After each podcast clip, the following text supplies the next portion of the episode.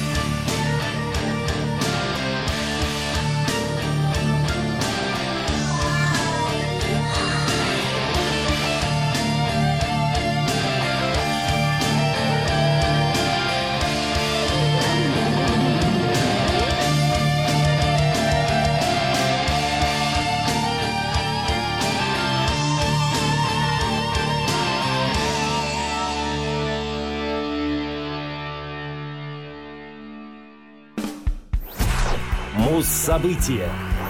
16 июня 1972 года Roxy Music выпустили одноименный альбом. Roxy Music — дебютный диск британской арт-глэм-рок группы. Он был выпущен компанией Island Records. Альбом в целом получил благоприятные отзывы критики и поднялся до 10 места в UK Albums Chart. Рокси репетировали и переделывали песни пару месяцев, прежде чем наконец нашли место для записи.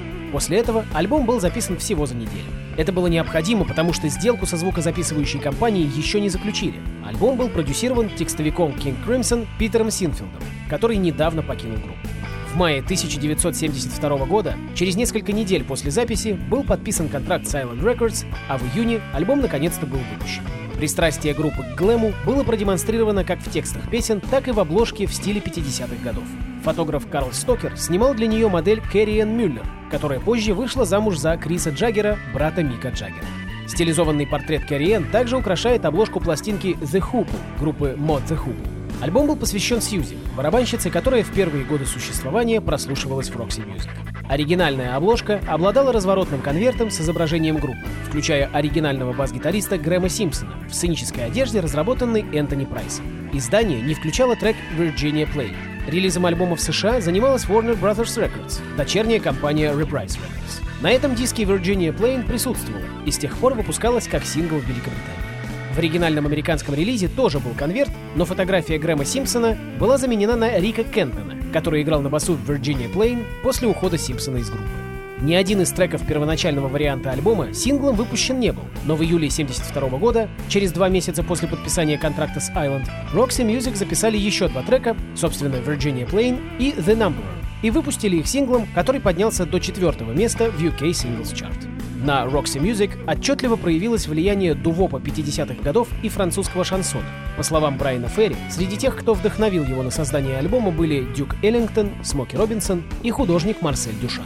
Критик Пьеро Скаруфи поставил дебютный одноименный альбом коллектива в список лучших альбомов прогрессивного рока всех времен на девятое место. Помимо этого, пластинка вошла в его же список лучших альбомов 70-х. Ну а в эфире трек Roxy Music с Roxy Music, который называется Virginia Plain.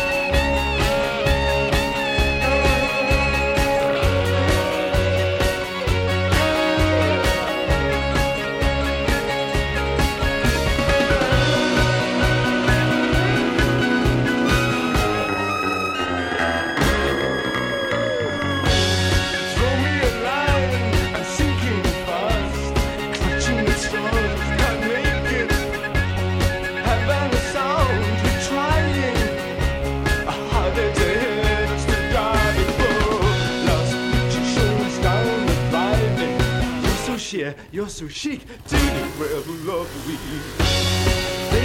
the mountain streamline. Midnight through casino floors. Dance the cha-cha through till sunrise. Opens up exclusive doors for out. Just like the windows look the same. So me and you, just we two, got to search for something new.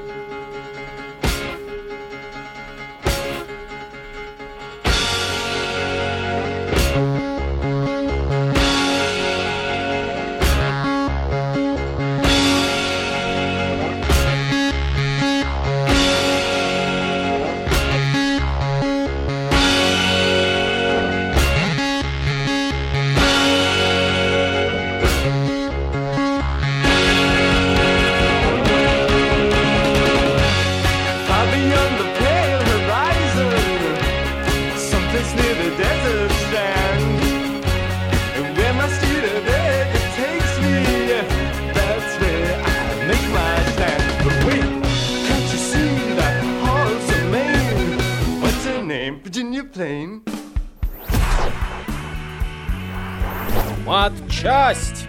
И сегодня продолжим про всякое на тему записи звука. А точнее, расскажу про мастеринг. Мастеринг в широком смысле — это процесс производства чего-либо, в ходе которого из исходных материалов создается экземпляр продукта, который служит эталонным образцом для тиражирования и называется мастер-копией. Мастеринг звукозаписи же — процесс подготовки и переноса записанной и сведенной фонограммы на какой-либо носитель для последующего тиражирования. Существует также мастеринг видеозаписи. Процесс подготовки и перевода изображения и звука с кинопленки или другого носителя в цифровую или аналоговую форму для последующего тиражирования на оптических видеодисках и других носителях информации. В современной звукорежиссуре, в связи с тем, что значительная часть аудио и аудиовизуального контента циркулирует исключительно в цифровом формате посредством компьютерных сетей, без создания эталонных носителей, складывается и иное понимание мастеринга как особой формы звуковой обработки законченного аудиоматериала. При подготовке к мастерингу полученные после записи исходники редактируются. Если необходимо, также осуществляется демонтаж или подмонтаж частей произведения. При необходимости могут применяться и другие приемы работы со стереофонограммой шумоподавление, полосовая компрессия, расширение или сужение стереобазы и так далее. Таким образом, получают материал для создания каждой аудиокомпозиции. Затем, когда все в отдельности композиции, то есть мастер-треки, готовы, их собирают в нужном порядке, добавляют между ними переходы, например, добавляются натуральные шумы, либо паузы, и получают окончательный продукт – аудиоальбом, фонограмму фильма, микстейп и прочее. Исходный материал обрабатывается путем эквализации и компрессии или лимитирования. Для каждого вида издания обычно применяются собственные настройки мастеринга в зависимости от типа носителя, аудиопотребителя и воспроизводящего звук прибора. Например, для кассеты нужно больше компрессии и высоких частот. Для винила обязательно низкочастотная обрезка и полная монофоничность низких. Для CD — цифровая тишина в начале и конце каждого трека, отделенного паузами, а для трансляции в радиоэфире или для звуковой дорожки к видеоклипу частым критерием является среднее значение динамической громкости, или RMS. Мастеринг обычно проводится в специально созданных для этого контрольных комнатах, оснащенных эталонными звуковоспроизводящими аудиомониторами. Современный мастеринг, вне зависимости от вида конечного продукта, принято разделять на аппаратный аналоговый и виртуальный цифровой. Аппаратный аналоговый мастеринг Классический мастеринг звуковых фонограмм, при котором вся редакция осуществляется при помощи специальных аппаратных аналоговых и цифровых приборов. Как правило, это специальные прецизионные компрессоры, эквалайзеры, полосовые фильтры и так далее. Виртуальный цифровой мастеринг или ремастеринг Альтернативный к классическому аппаратному мастеринг звуковых фонограмм, в котором вся редакция осуществляется в виртуальной цифровой среде, как правило, внутри компьютерной системы с помощью звуковых редакторов или специального программно-аппаратного комплекса, в котором звук не проходит дополнительных аналогово-цифровых преобразований, оставаясь в цифровом формате. При этом к виртуальной мастеринговой студии предъявляются требования меньшие, чем к аппаратным аналоговым студиям вследствие меньших бюджетов виртуальных студийных проектов. А в зоне особой музыки Queen The Show Must Go On. Я соединил две различные версии — оригинал и ремастеринг 2011 года. Попробуйте определить, где какой кусок в процессе песни. Они меняются примерно каждые 10-20 секунд.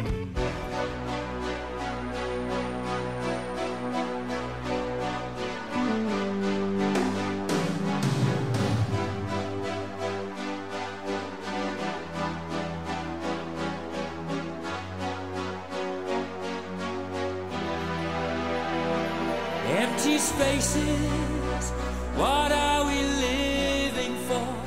Abandoned places, I guess we know the score. On and on, does anybody know what we are looking for? Another hero, another mindless crime behind the curtain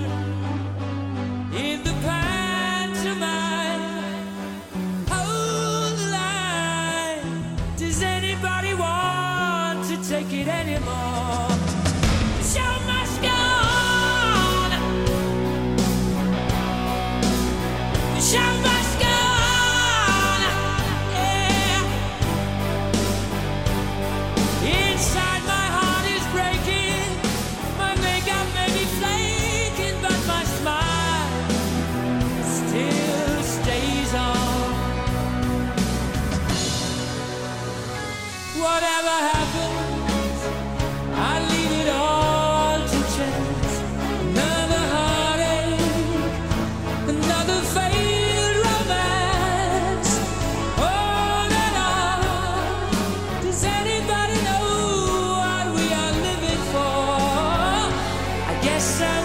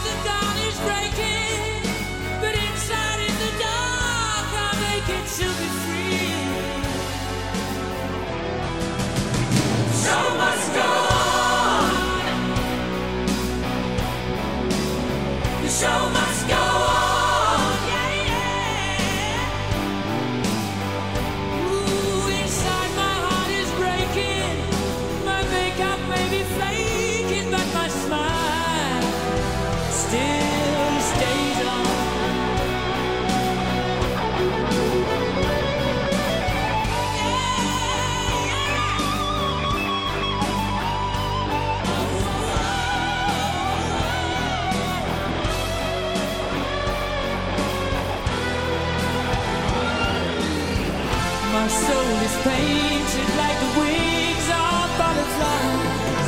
Fairy tales of yesterday will grow.